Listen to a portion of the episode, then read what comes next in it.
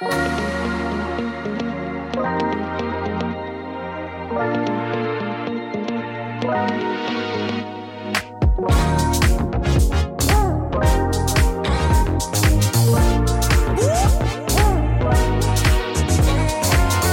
迎来到小在那边，还还是很尴尬，我还没想好，我知道会想到一个很好的开场。好，大家好，我是旭里，呃，我是嘟嘟。今天是上班前闲聊的第二集，然后今天想要跟大家聊的是我们的最专项的东西，就是我们的甜点本身法式甜点这件事情。然后呢，这边可以简单的先请老板来介绍一下法式甜点是什么样子的甜点吗？其实法式的法式甜点，其实是目前现代甜点的算是元祖了啦。说实在元祖，那那个时候应该也没有所谓的法式，而是只有甜点两个字，应该这么说才对。嗯应该说，现在现代的甜点的形式，其实是法国那边去衍生出来的。啊哈，对，那最早应该是在十九世纪前，嗯它是以皇室跟宗教，嗯主要是以宗教为主。像呃，一个蛮经典的甜点叫做那个马卡龙。马控马卡龙啦哦哦哦哦哦，马卡龙的话，其实最像有人家称称呼它叫少女的酥胸，少女的酥胸为什么你有没有听过这个名字？因为它的那个口感啊。但是，嗯、我觉得这讲，我也不知道为什么会这么命名，但是这个听起来就有点变态，可是马卡龙吃起来有那种酥酥脆脆的啊，对啊。可是入口即化，那个部位比较软啊。呃，如果比照身体部位的话，的确是比较软啊。你有试过吗？这应该通常都有啦。如果有交过女朋友，应该都有。这个有点糟糕。他就是取这样的名字，但是最最早的版本好像叫修饰的肚那个修饰的肚脐吗？啊有点对，他那个时候是宗教去衍生的一个用杏仁粉就是做甜点，里面有杏仁粉，它是杏主主体是杏仁。杏仁粉没错，然后它慢慢演变至就是改良，不断改良至今变成现在的马卡龙。哦，对好酷啊！所以它其实法国当地的甜点，它其实是从呃宗教到皇室，然后十九世纪我们的那个工业革命嗯，开始之后，慢慢开枝散叶出去。嗯，然后在呃航海时代那个时候，因为法国本身也是到处去殖民别人嘛，嗯。那从那个时候开始去殖民到别的国家的时候，就开始用不同地区的水果或是他们的作物拉到田地里面当中，就开始慢慢的呃异国的一些饮食文化也开始影响到他们法式的那的东西，哦。他们做的东西越来越创新。因为早期法式跟不管哪个国家所做的点心，都是以当地的一些呃作物、还有水果环境跟环境啊气候对气候去做的一个甜的食物。因为像我们亚洲，我记得是大陆还是哪边，反正他们有一些什么大饼，沙漠那边就是因为他们比较干嘛，还是怎么样，所以才做这种东西嘛。然后其他的好像法式的也是这样子，就是可能跟天天气有一点关系，还有宗你刚才讲到的宗教，呃，天气、宗教、环境都有影响到他们的呃，算饮食文化的演进啦，啊哈。啊，这也就是一个饮食文化的演进。那我们自己在做的这些法式甜点啊，跟一般的刚刚提到的那一些，就正统法式甜点来说有什么样不同？那为什么又要做不一样的方式去呈现？这么讲哦，传统法式甜点我们可能讲的是比较偏经典，它已经不太需要再做太细部的改良，比如像刚刚的马卡龙，然后甚至是那个马德莲啊这类很传统的甜点，但它也会有新的变化，是用可能用新的技术，然后去做改进。所以在法式甜点这一块，其实他在讲的比较像就个人的感受，它是一个创新，不断创新，然后去改良，然后很多层次跟味道的一个呃食物饮食的文化。啊，对哎，那我们自己在做这些创新的时候，有没有跟传统或者是一些现在大家常用的那种食材有什么不一样吗？因为毕竟要做创新嘛，所以一定会有一些特殊的用料之类的。嗯，在食材上，我们除了我们自己店面用一些台湾特特有水果之外，有一些特殊的作物，嗯。比如说像是那个肉桂，嗯哼。我们常见的肉桂的品种其实是中国大陆的，嗯。不然就是越南的，嗯。这两个为大宗。像大家可能有听到斯里兰卡啊，或者是其他国家地区的肉桂，哎，斯里兰卡比较常提到的都是红茶、哎茶叶。对，那么那边其实有产肉桂，哦但是它的肉桂的香气跟我们常用的中国产的跟越南产的香气其实是不太一样的。所以是不是它的风味会更偏向茶感一点？呃，斯里兰卡是带一点红茶茶感，哦，但是每一个地区因为地理环境跟植物品种，所以它会有细微的不同。那这样不就等于说每个肉桂的用法都不同？呃，就看你怎么使用，是没错，哦对，是都不同的。嗯，那再来就是呃，我们除了味道堆叠的方，其实我们味道堆叠方式跟一般的店的概念可能不太一样。因为像上一次我们有吃到一间台中的蛮有名的一间叫 CJSJ 的嘛，对他们就是用质地去创造出它的层次。质地跟那个味道其实都有。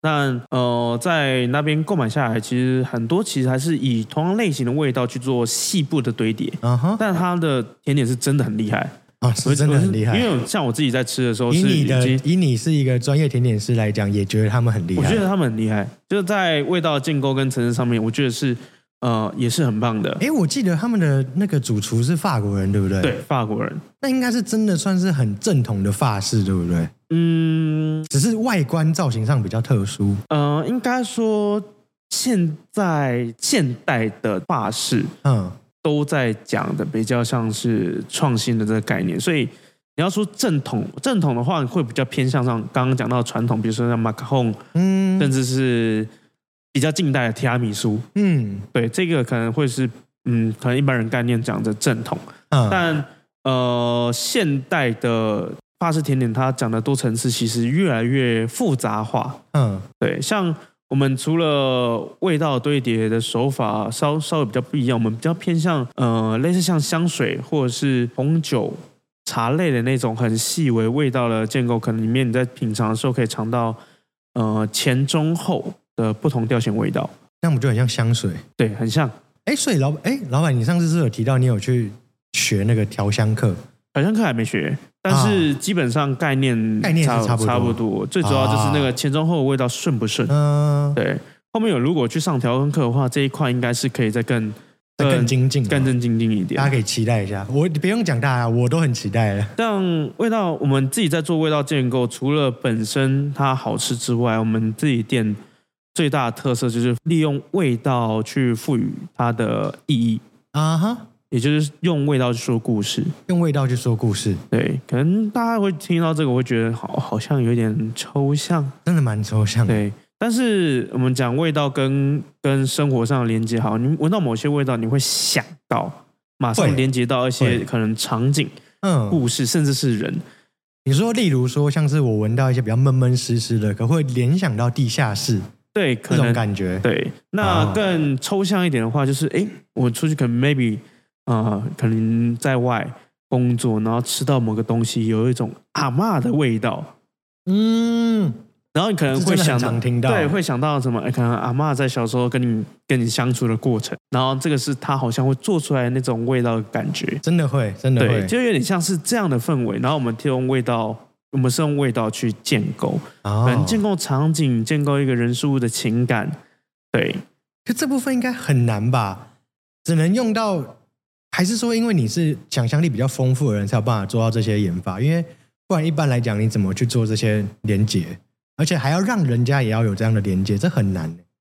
呃，我们在连应该说连接的部分，基本上，嗯、这一块就又切到我们上一节讲到有催眠师的执照，啊，它其实是一对种用味道去连连觉情绪的一个一个概念。嗯哼，那情绪它本身，它是一个最我们人在做事情或者是在生活上你选择的时候，其实最根本的其实是某一个情绪，它是、嗯它的它是利用那个情绪做诱发。嗯那我们在做味道堆叠的时候，其实也是勾引到情绪上面的堆叠。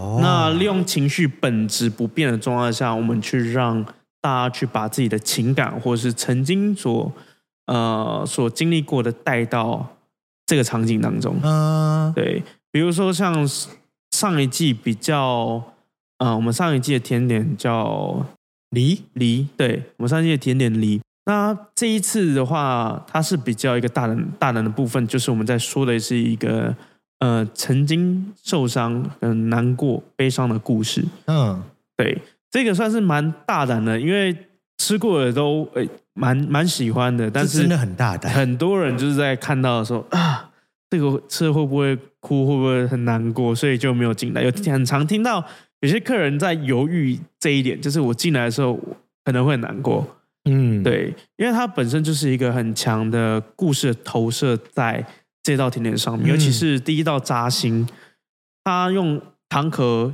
然后去包覆住一个爱心型的一个慕斯类蛋糕，嗯，然后你在吃的时候，你势必得要破坏掉它。那破坏的过程就像你就真的跟他的名字一样，对，就跟它的名字一样，就这样扎下去，就这样扎下去。哦。对，它其实还包含了我们在做的你跟甜点的互动，嗯。然后甚至里面的味道细节。嗯，对，所以那也算是，不管是表演的一部分，加上味道，都是这个故事，呃，这个甜点要诉说的故事内容架构，对？的一环。哦，所以我们在一开始为什么推纯预约制，就是这个原因。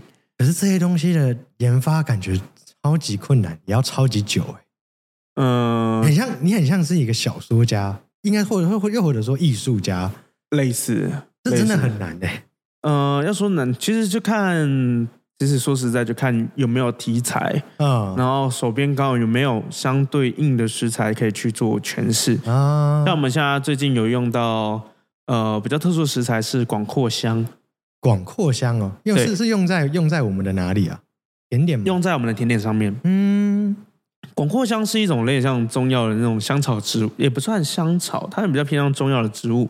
中药的哦对，应该中药中药放进甜点里面，它算是一种药材啦。啊，但是呃，说实在，大家在用的话，比较 要说中药吗？中药好像有在用，我有点忘了。但是常出现的地方，其实比较偏向香水、香氛类。啊，对，广藿香很常出现在一种偏呃，它的气味会有点木质，然后有点湿润感、湿润感。湿润的感觉。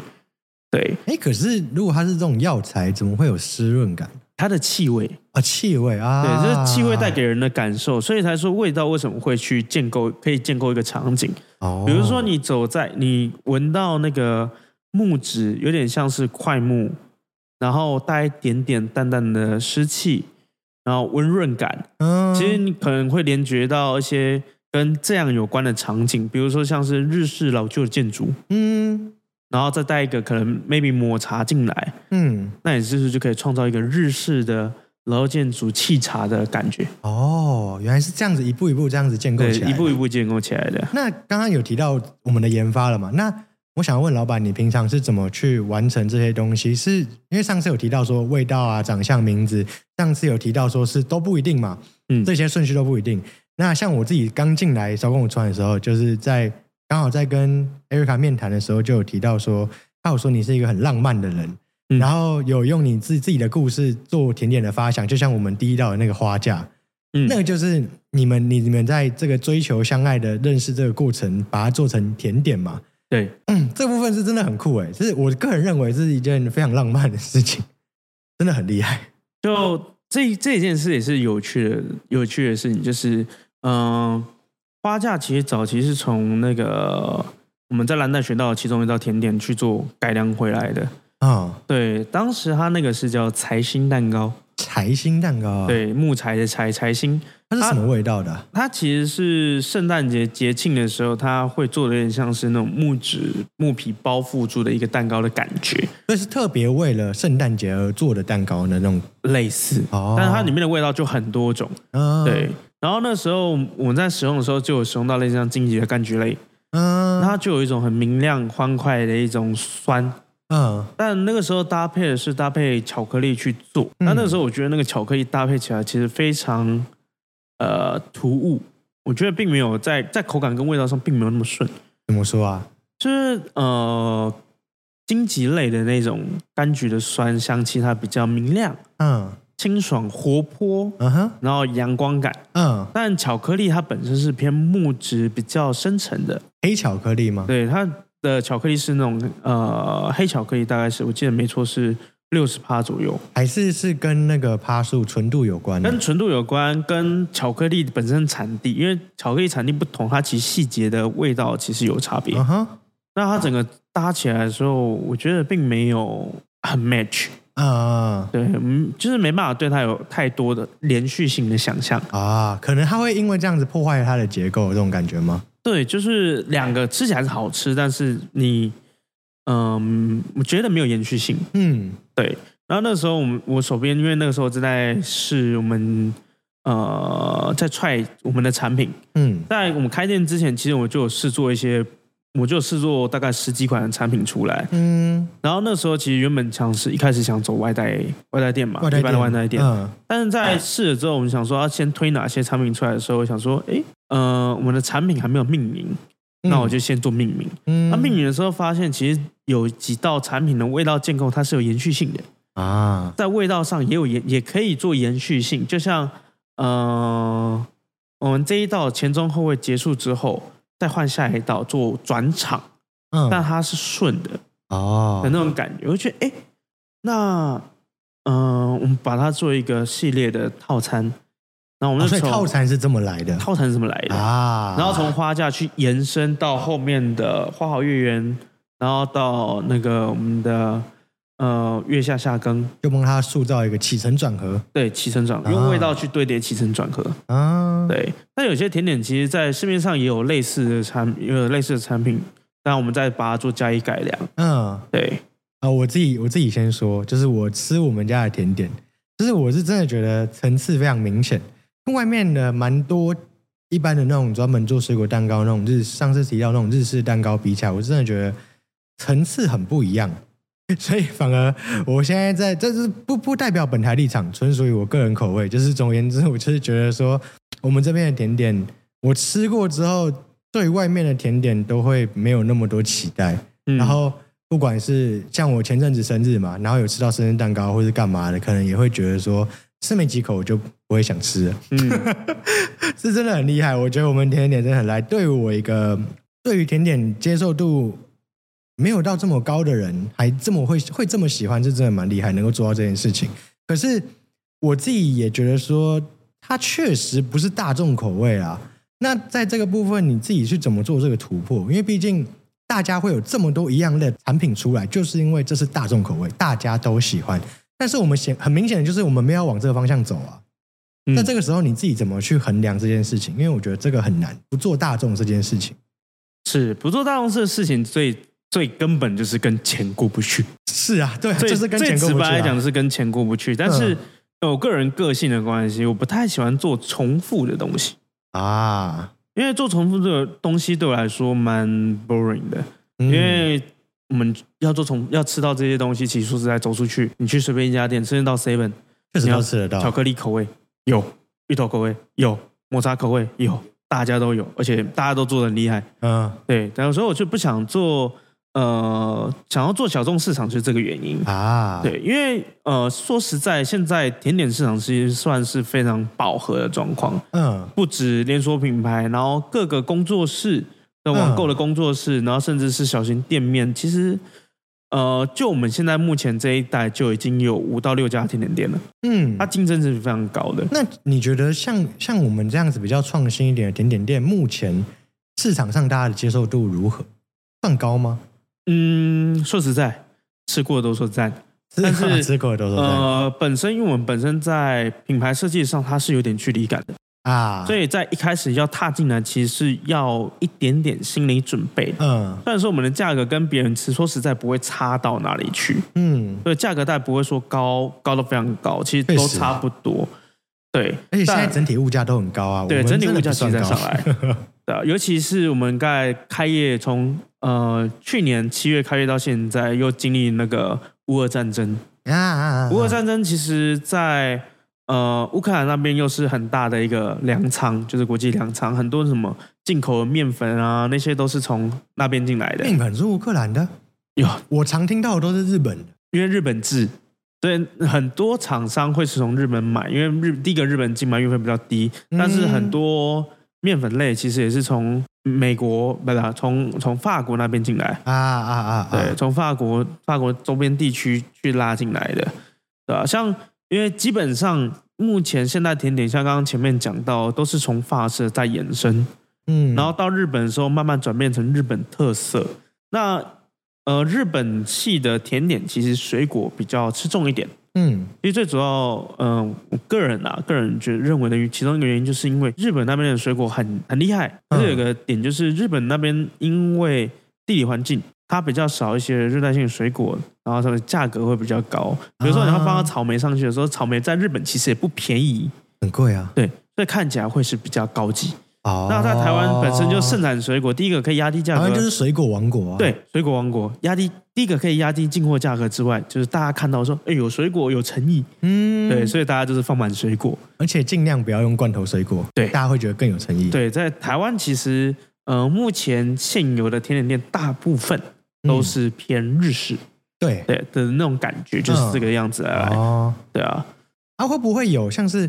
因为我之前有认识的一个面包店老板，他们就是用日本的面粉。那会不会说甜点有特别用哪个国家的面粉，或是那个国那个面粉比较适合说在甜点上，或是面包上，或是什么样的？会有会不会有这个区别？其实要看它的里面的组成，嗯像呃，在台湾，比如就是中筋、高筋、低筋嘛。嗯那其实做甜点大部分都是以低筋为主。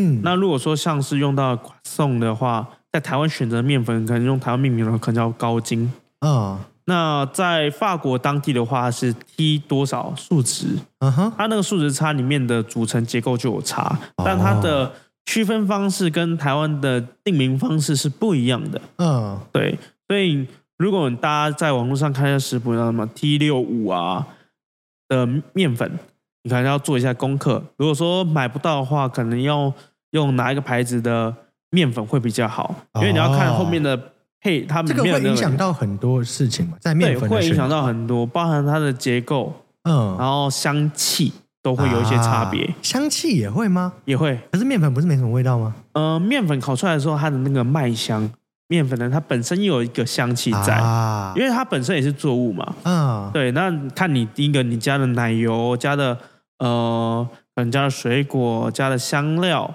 是嗯哪一个国家？它其实就是一点一点堆叠。哦，对，那你用不同的材料做出来的感觉，其实是有差异的。嗯虽然说都是低筋面粉，嗯但是你用不同国家的低筋面粉，它口感还是有细微差异。嗯但就是这个差异是你要的吗？就是看个人了，哦，对啊。所以有时候在看到食谱，它用哪一个品牌的面粉，为什么会特别标注？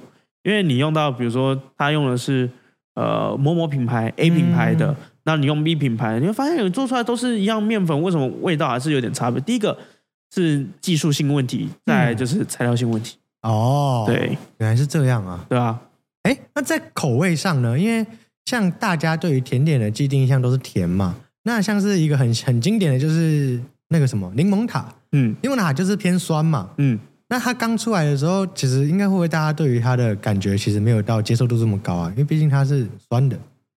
嗯，应该说酸酸的这件事情，它本身就是在做那个味道的平衡。嗯为什么柠檬塔？柠檬塔其实，在柠檬塔在台湾其实算是蛮热销的一个商品。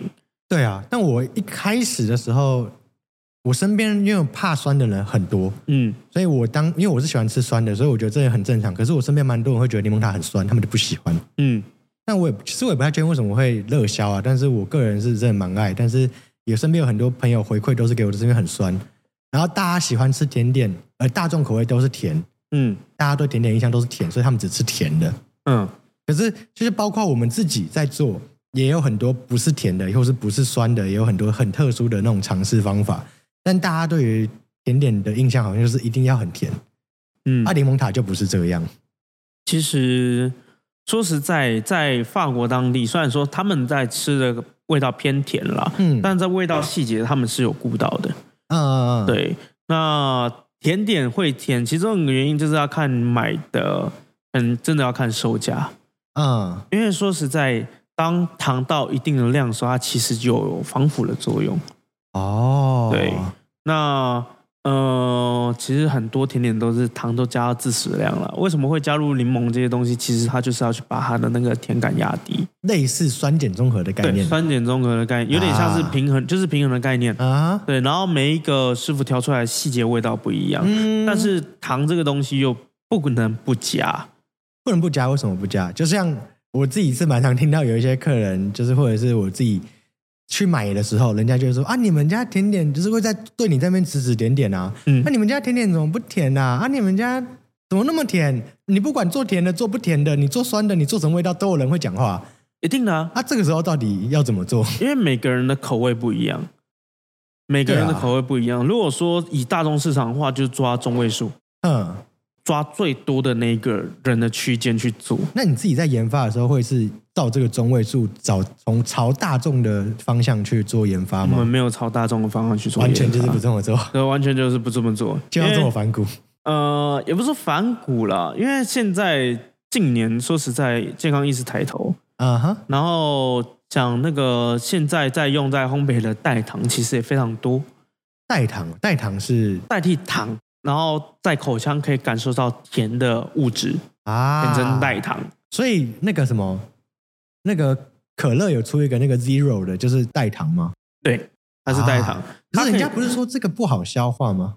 呃，要看要看它使用什么代糖，像嗯、呃口香糖，你知道，嗯，口香糖里面有一个东西叫阿斯巴甜，啊，有听过它就是一种合人工合成的代糖，然后但它是在、呃在化学在医学上有一些争议啦，在阿斯巴甜这一个使用上面它有点争议，嗯。然后有人说它可能会致癌什么的，但是这个可能要看医学期刊有没有确定的哎，所以口香糖里面是没有加糖的，是只有加这个你刚刚说的那个阿斯阿斯巴甜，哦，，对，但不一定每一个品牌所用的东西还是有差。嗯，那在烘焙甜点烘焙来说，其实你要把糖就是完就是一般的那种砂糖，嗯要完全替代掉，其实是非常非常困难的一件事情。太难了吧，很多东西都要用到啊，像之前你在跟我聊到那个做面团的时候也要加糖，不是吗？对，因为像呃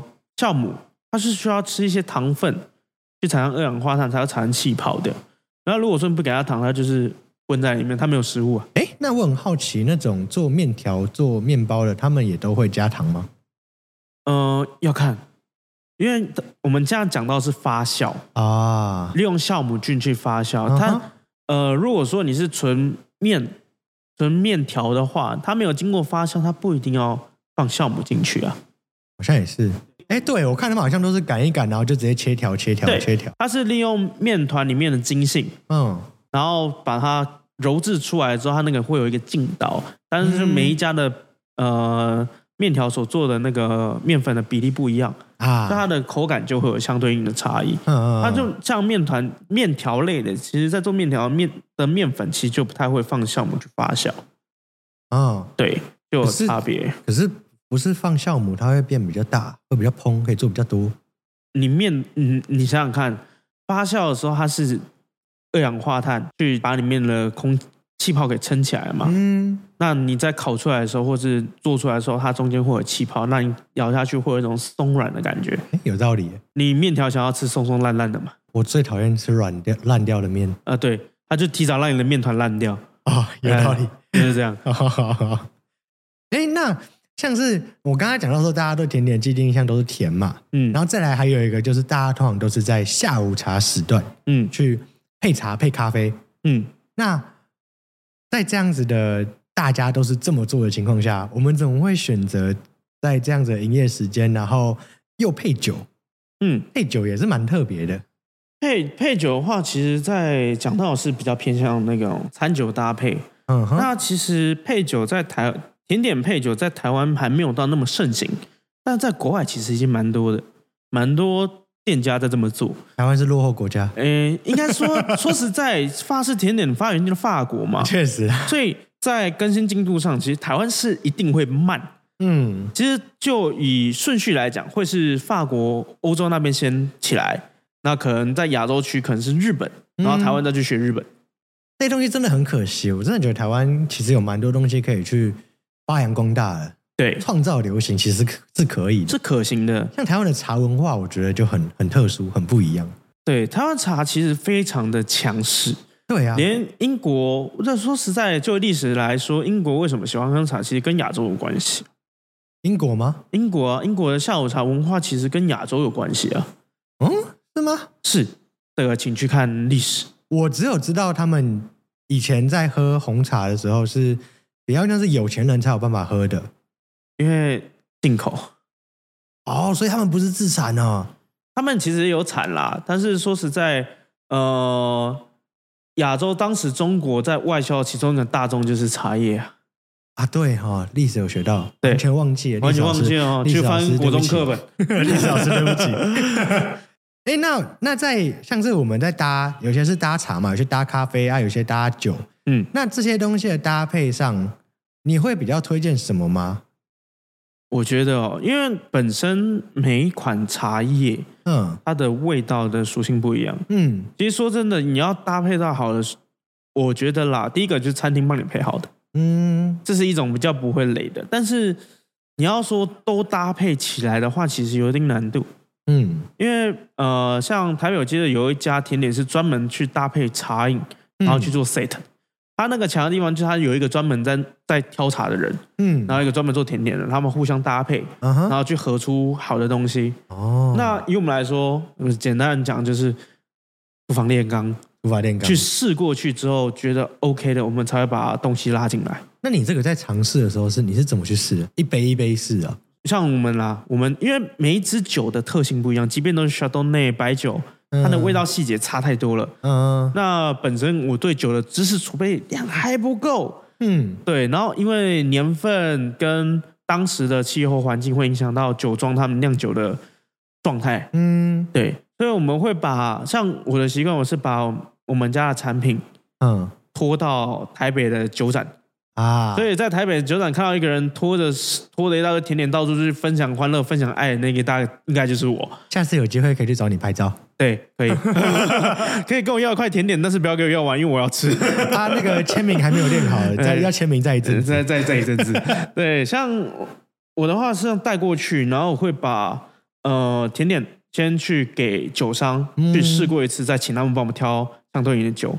因为比如说像我们家的那个新醉嗯。Brownie 的部分，像我们去跟酒跟酒商，像我有试过跟酒商讲，我们家有做 brownie，想要做搭酒的部分，你可以帮我挑几支酒吗？嗯。他挑三支试了三支都不行，然后我就说等一下，你先把 brownie 吃下去，你再跟我说哪三支酒可以用。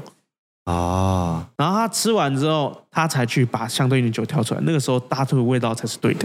啊，对，那这样听起来怎么感觉？好像你比他专业？呃，没有，是因为大家，嗯，说实在的，甜点跟酒一样啊，每一个厂商做出来的东西都不一样啊。也是啦，也对，是。他他们懂酒，我们懂甜点，那我们邀请他一起品尝，然后我去喝他的酒，他吃我们的甜点，啊哈。然后我们再做 pairing 去搭配，说，诶，这个要一起吃还是先后吃，啊，就可以去感受到这支酒跟这道甜点到底 match 不 match，嗯，会不会有一加一大于二的效果？哦，，对，所以我们这样子挑酒也很累耶，每一支都要这样一直喝，一直喝。哦，我一去酒展，我那一天就会喝到大概四五十款酒，原本是一件享受的事情，现在变成一件，它就是工作。对，他现在变工作了，很累。对，我也很爱喝酒，可是这样听起来我也觉得很累。对啊，我可能都还没喝到，我已经喝到快懵了，我的味道还没试到，对，所以喝到后面舌头会有点比较会疲倦啊，我也觉得会疲劳。对啊，好累哦。哎，那像我们店里也有花草茶嘛，嗯，那你个比较推荐，如果有有幸有听众来我们这边吃的话，比较推荐他从酒开始搭配，还是先从花草茶开始搭配？如果我说你要开车过来，啊、还是乖乖喝茶就好了。啊，可是开车可以找代驾啊。啊，如果说有代驾，你有你你你有想要找代驾，或者是你是坐车过来的话，我建议是可以搭配酒，哦，对，比起花草茶会更建议搭配酒。可以更可以，我觉得是搭配酒，因为它的感觉比较不一样，你可以感受到更多不一样的细节。搭配茶是 OK 没问题，嗯，顺的。然后我们会先让大家去闻那个茶的味道，看挑你喜欢哪一支。用闻的，对，所以不会写品相，我们不写品相，那么酷。因为用闻的，说实在没呃，我们在看 menu 的时候，我们会特定点哪几支嗯，名字，觉得哎，好像我想要喝这个。啊，但会有一个问题，偶尔还是会点到，就是我上上来的时候，啊，看这不是我要的。对，有时候会这样，有客人这样反映过吗？在我们这边没有。啊，但是我看，比如说我自己出去在买的时候，哎呦，这个名字感觉不错，我点了就发现我口味不合，啊，这是有发生过真。的有这样发生过？对，，那在我们这边的话，我们就不写品相，嗯你就是闭上眼睛开始闻，你就啊闻那一每一罐茶味，你身体会告诉你说你要选哪一罐茶。嗯其实，在一开始我们在做这件事的时候，是我们七月刚开幕嘛，嗯，然后我们让大家选。最妙的是，我们七月八月的时候，很多孕妇就准妈妈们来我们这边用这么餐。刚好在七八月，对，然后我们那个时候的茶款其实有好几项是孕妇建议不要喝的，哎，那这样他们哦，题外话，这样他们应该小孩已经出生嘞。差不多啦。哦，对，现在应该已经呃大概快满周，应该不止，但应该是大概可能一个月两个月左右，哦那就准妈妈们。嘛。啊，然后那时候最特别就是我们刚好呃有查了好几款是妈妈们不能喝的，不能喝的，为什么？建议不要。怎么说不能喝？啊，就是因为里面的组成成分，嗯，它比如说它有用到一些花草，它的花草稀释出来的味，在冲泡之后释出了一些东西，嗯，对孕妇是比较不好，哇哦，但是不会说会到很严重，但是就是我们额外做的功课吗？对，那得要额外额外做功课。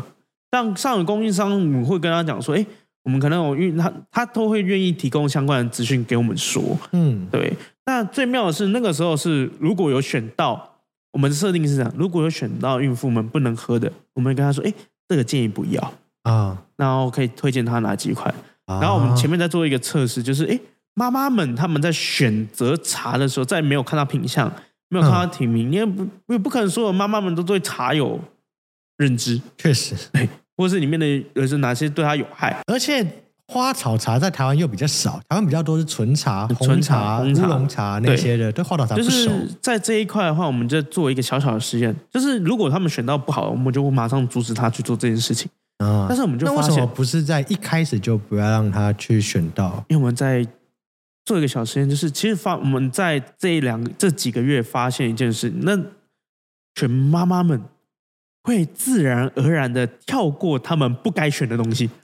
这么酷？对，就是没有人去选到说他不能喝，会对小朋友有一点呃可能会有影响的产品。所以这有可能是直觉，有可能是当时怀孕的状态，身体告诉就是我不行，你的身体会确切的告诉你哦哪些东西不能。这太有趣了吧？就是这件事是非常有趣的一件事情。嗯对，这是我们在那个时候测试出来的一个结果。嗯然后在呃这样的选品下面，其实大家在品尝甜点跟呃喝茶的时候，其实都是舒服的。嗯，所以其实没有听过有客人在这边说：“哎，你们茶不好喝。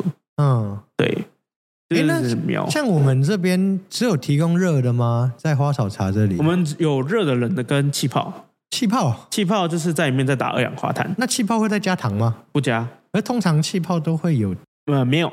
其实说实在，你去外面喝气泡水，它是咸的。对啊，气泡水是咸的啊，但是汽水的话会是甜对，但是我们打的是气泡，啊。打一般的那个 CO2 进去。那时候怎么想到做气泡啊？因为说实在，气泡也算是蛮有缘分，是我们的那个室内设计师。他说：“哎，我们有一个气泡机一直没有在用，你要用吗？”然室内后我就设计师对我们直接送你们了，是啊，不？就是是他就送来送我们一缸那个气瓶过来，哦，人这么好然后拿过来的时候，那个时候我们在做餐酒搭，啊。然后我们就在玩说，哎，这支酒已经开了差不多的时间，那我们来试一下打气泡怎么样？酒打气泡吗？对，哎，酒是可以打气泡的吗？呃，红酒是没有人在打气泡，只是我想要去知道说它打气泡会怎么样。啊，其实最主要原因是因为 CO two 这个这个是化学，嗯它溶于水嘛，嗯，好，没关系，对，它溶于水，反正它溶于听众水，会听得懂，我听不懂。反正它溶于水，它会影响到水的质地跟味道。啊哈，所以你在喝气泡水的时候，它味道会跟你喝一般水味道是不一样的，原因是因为它会影响里面的质地跟味道。啊，所以我们在呃打气泡的茶的时候，它会有一种就是带一种细微像是酒感的东西，但是没有任何酒精。像酒感，应该会更偏向香槟那种气泡比较细致的对，气泡比较细致，然啊。后会有一点淡淡的酒感，但是没有任何的酒精。那这种我们自己在家有办法有办法玩吗？有，如果说你家里有气泡机的话，可以做。但是如果说是那种小瓶的那种替换瓶的话，因为它的气泡，它的那个加压的压力不够，嗯，对它的气泡会比较粗一点点，口感上会有点差异。但是不好喝吗？呃，看个人每个人喜欢的口感不一样，那不是啊所有的茶都适合打气泡，啊，还是要试一下。嗯，对，所以我们其实也有某一些款式是不适合做气泡的，嗯，有建议不要的，嗯，比如像像是呃，我们个人我个人比较建议，如果说你要打气泡，可以找偏香气型的花草茶嗯，会比较好。那这个部分会在他客人点之前跟他说吗？像我们在他点的时候，如果说他需要换那个热泡、冷泡、气泡，我们会建议，嗯，就比如说像我们有一支是用玫瑰玫瑰，玫瑰主基为主基底的一个花草茶，嗯。它在呃热泡的时候，它有带点果酸，嗯。所以它在前面在喝的时候，你的口腔会是酸感，然后鼻腔会有淡淡的香气，嗯。它就是比较偏嗅觉型的那种香气的味道。嗯。所以你把鼻子捏住的时候，它就只会有酸酸的味道。对，就是这种感觉。OK，对，所以它其实就很适合去打气泡，嗯因为它气泡的时候，我们会用香槟杯去装，它的那个气味就集中在我们还是杯口。用香槟杯装，这么讲究。对，因为这个跟红酒一样，跟啊红酒、白酒、气泡酒一样，它其实不同的杯型会影响到它的味道的聚集的位置。杯型会影响到这些事情。会，那不知道为什么红酒杯、白酒杯要分那么多种。我只是我有想过这件事情，但是就单纯觉得很酷而已，但是没有特别想到是因为味道对而，做因为这些气味，哦因为气味的关系，哦，好酷哦！所以才会有红酒杯、白酒杯、香槟杯。那杯子买不完啊。呃，买不完，对，因为光是香槟杯，它有分很多种不同款式，都会影响到味道。嗯对，在更精细的话，像有一些我们认识一些专门很喜欢喝酒的朋友，喝红品尝红酒的朋友，他们会自己带一箱杯子出门去喝酒。太酷了吧？他们的那一箱杯子，那个每一只大概都是一两千块的，然后这样扛出去，然后喝酒就用哎，今天香槟杯哎什么样类型的味道，然后试用这支试，对，好酷哦！哎，我。那所以香槟杯偏长，偏长。就是为了把气味留在它其实是呃这么讲，你在喝香槟杯的时候，他们不是会有有人会闻那个香气，嗯。然后气泡会把那个液体当中的香气往上带嘛，嗯。它会很快速的去直击你的鼻腔，嗯。所以你在闻的时候，香气会非常的明显。啊，对啊，至于理论这样理论对不对，纯属我个人感受。对，你可以去问你身边有专业喜欢喝酒的人，他们会更清楚这样的知识。但是我们用香槟杯可以去快速的去集中味道，让客人可以边喝的时候，因为你鼻腔会离他的而且杯香槟杯的，口也比较小啊，对，比较小。所以就味道会比较从同一个地方对散出来嘛。对，那如果啊说我们用红酒杯，会有一个问题，它的香气因为它会快速的往上往上冲，嗯它很快挥发，它的面积一大，挥发速度就快。哦，那就叔叔就没了。所以用杯型就有差异啊。至于这个对不对，纯属个人的感觉。对但但我我们一直都土法炼钢的啦。对，土法炼钢炼出来的。那如果有一些听众，如果之后有来店里吃吃看，那如果你觉得说对，可以分享一下，你觉得适合用哪个酒杯会更好？我们也可以来尝试看看，也可以特别提供给你，因为我们酒杯其实蛮多的。对，没错。好，那再来讲到回到甜点，就是在做这些甜点研发啊，每一次都会是你自己心目中的一百分吗？一百分哦。其实我觉得每一道甜点应该都算是一百分，没错。因为像我自己也有发现，其实蛮多店家，甚至说放眼整个餐饮界，我自己个人呢、啊，我个真的是甚至我个人哦，就是我觉得说应该有蛮多店家没有拿出他们自己的一百分。我不知道是因为职业倦怠或者是成本考量，我不确定。但是我们不要考量别人，我们就讨论我们自己。就是你刚刚有说到是一百分嘛？那这个一百分是你是全部都用尽全力吗？还是已经没有办法再往上？还是说你只是把当下你能展现的全部都拿出来了？其实它是单，我觉得这个一百分是当下展现的一百分。嗯，但是你要说五年后的一百分标准跟这个一样吗？我觉得不，绝对不是。那到时候你的做法会是把之前的产品改良，还是说那个小产品就不会再出现了？呃，看情，说实在看情况，因为有些产品它本身是成熟的话，它就不太需要改良。那如果说，诶，我们有一些学习到一些新技法或者是新的方法去做呃不一样的展现的时候，我会可能会去做重构，嗯，把它的那个整体的感觉更贴近于我当时设定的那一种呃氛围。嗯，所以有时候改良其实也不是说不好啊，毕竟它就叫改良嘛，对，它就叫改良。不然就叫改差但是在当时候的那个时空背景下，那个就是一百分，啊。当时的一百分。嗯，对，就是每个人你在成你在年纪增长，你总是会有一些东西是开始稳步增加，一些经验什么的。你在增加的当中当中，其实你在能够展现出来一百分，绝对跟你过去的不一样。啊，对啊，以我自己目前吃到的啦，就是我们店里的产品，目还有稍微还有几个我没有吃过，但至少有就我目前吃到的来讲，我觉得它对我来说已经超出我原本对甜点的期待，真的是对我来说已经是超过一百分了，因为跟我以前体验到的甜点是完全不同的，嗯这，真的很厉害。就我自己来说，我除了味道建构的再精进之外，其实我们现在目的应该是其中一个是外观，外观吗？对，再把外观更精细化，嗯，对，更符合当时所要呈现的意象。外观很难呢、这件事情。外观其实难点难在于，就是整体的甜点设计上，它要否内用还是外带，嗯还是两者兼具？嗯因为其实走外带取向跟走内容取向，其实差你要做的东西差异非常大，因为它是两个不同的产品线的概念。嗯，因为你要外带，你第一个你不太会融化，确实，比如说像是我们之前呃去年有一季推出的叫席，它是用热带水果做成的那个算是冰淇淋啦，人家讲叫冰淇雪雪露啊，雪露啊，对，它是用水主要主体是用水果去呈现。那个在那个光光是在店里面，你吃个十五分钟，它开始就融化了。那就很难做外带啊。哎，对你带出去，你走十步它就融化了，啊。它，就变水果汁，对，就就就不一样，对啊确，实。哎、讲到这个不会融化，老板，你有吃过那个便利商店有卖的一只甜筒吗？对，它就不会融化，那个你知道吗？就是它很像冰淇淋，嗯下面有那个饼干的那一种，嗯然后它是用一个塑胶盒装的，嗯，它就是不会融化那种。我以前不知道，但是小时候觉得好吃，但是长大之后发现它是一件很可怕的事情。哎是，它是有加什么特别的东西吗？呃，就是满满的化学添加物，所以我们这样哦，这样也可以很证明一件事情，是我们不能，我们东西比较不好外带，很大一个部分是因为我们没有添加太多的东西，对吧？是有差。啊然后在产品属性上本来就有差，因为呃，比如说像是简单的防腐剂，嗯你，防腐剂放上去，这个东西它的保质期就会长很多。甜点会加防腐剂吗？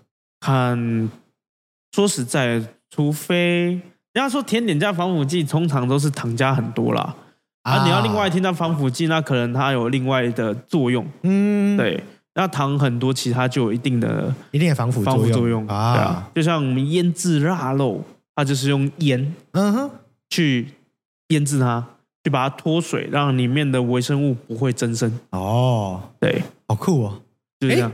那老板你就是毕竟你是甜点师嘛，嗯，也包括连我这个不是甜点师的，都会很常看一些厨师的电影或是干嘛。你有没有在在节目的尾声跟大家推荐一部你最近看的电影或是影集？有没有什么启发你甜点之路的那种电影可以推荐给大家？呃，启发甜点之路吗的电影，不会要跟我说小当家吧？我觉得小当家不错。因为像我前阵子好像是有看到一个国外的，也是国外的哦东南电影，亚的一个影集，影集是影集吗？我记得我记得是影集，嗯，那部是没时间看啊，不然我蛮想看的。那最近其实有看的电影啊，嗯真的是那个呃，我记得叫五星五星主厨吗？我有点忘记五星主厨什么东西的？呃，我想一下，查一下，五星级响宴五星级响宴，哦，五星响宴，五星级响宴。它是在讲什么内容的？他其实在讲的是一个很成很反正是很成功的一个厨师，嗯他就是有人赞助他在一个岛屿上开一间餐厅，那那间餐厅只接预约，嗯哼，然后他每一季都会做菜单的变更，然后说、一样也是类似像说故事一样，嗯。然后他们所有的食材都是在那个岛上去取用的哦，包含哦，海鲜可能就是周周边的那个近海去抓捕来，嗯。然后一些蔬菜啊都是在在那个岛上去栽种出来，然后供给客人享用。哎，我查到了，是五星响宴，哦，五星响宴，台而且湾翻译女主角的五星是那个哎，后羿弃兵的女对主角，后羿弃兵女主角，没错。哦，对，那这部电影他在讲的是，就是他在不断创新过程当中，有一件事情非常压抑他的心情，啊哈，资本，资本。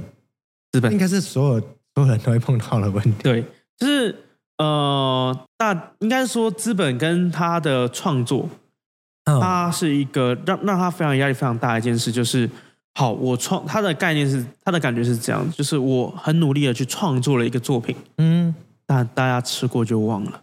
啊，会，我自己也很常这样。对有些东西就是不会让你有记忆点啊。对，对啊，他就是吃过，然后很多名媛都会到那边去打卡，然后说我在这边吃了这间餐厅，嗯，但主要是吃过，第一个忘记，再就是实际上他不懂，嗯。还有就是不懂，然后造成他在这一个方面其实非常的难受，嗯。然后他又被呃一个呃食物的评论家做，好像是有在他曾经待的餐厅给他复评。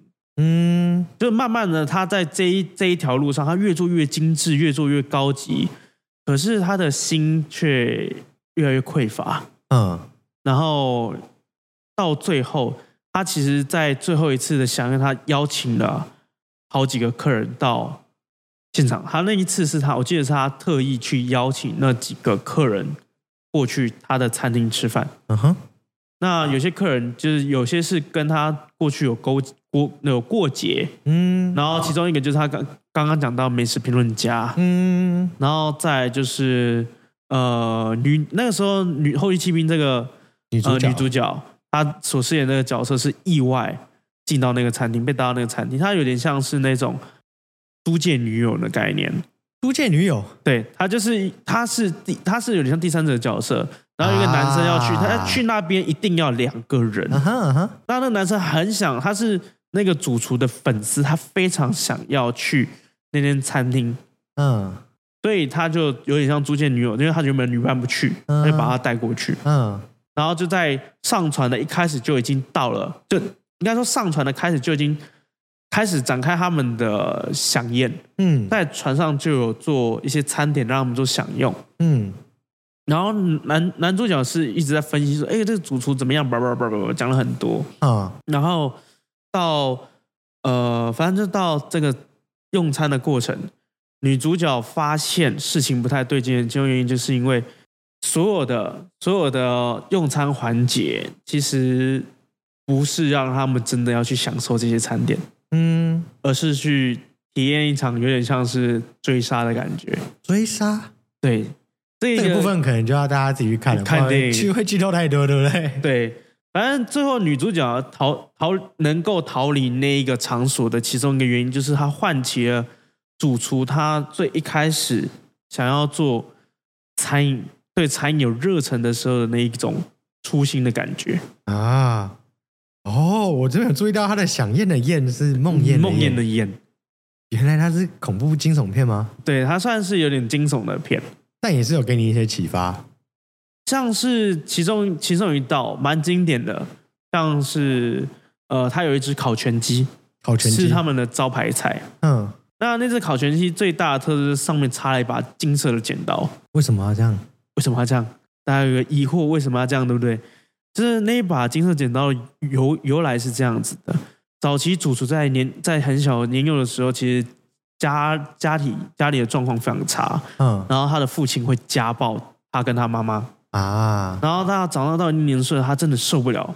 有一次，他爸爸在抱他妈妈、暴打他妈妈的时候，嗯，他就抄起旁边的剪刀往他大爸的大腿刺上一刀。他从小就在演惊悚故事，哎，对，算是蛮悲剧的，蛮悲剧的一个角色啦。这也是因为才这样才塑造他这样子的人物个性嘛。呃，他把应该是说他把这样的人生经历去融入到他的餐点里面。这样被你讲起来，我真的很想看诶。虽然我本身不太看惊悚片跟鬼片，因为我很我我蛮胆小的。但是这样被你讲起来，我真的对这这部电影蛮有兴趣的。如果说五星满分，那你给几颗星推荐？我其实觉得这一部可以看，大概是四点五颗星左右。这么高的评价，，对，我觉得这一部是可以看的。对，那待会那去可以看一下。它刚好的一个概念结构跟我们很像，就是它是用餐点就说，有点像在说一个故事的感觉，嗯然后它是带到整个体验，嗯带到整个体验上。啊，哎，我这边有查到，它是在 Disney Plus 可以看到，对，大家有兴趣可以上去看一下。那我们今天的节目就到这边，我是旭里，啊，我是图图，好，我们下次见，拜拜，拜拜。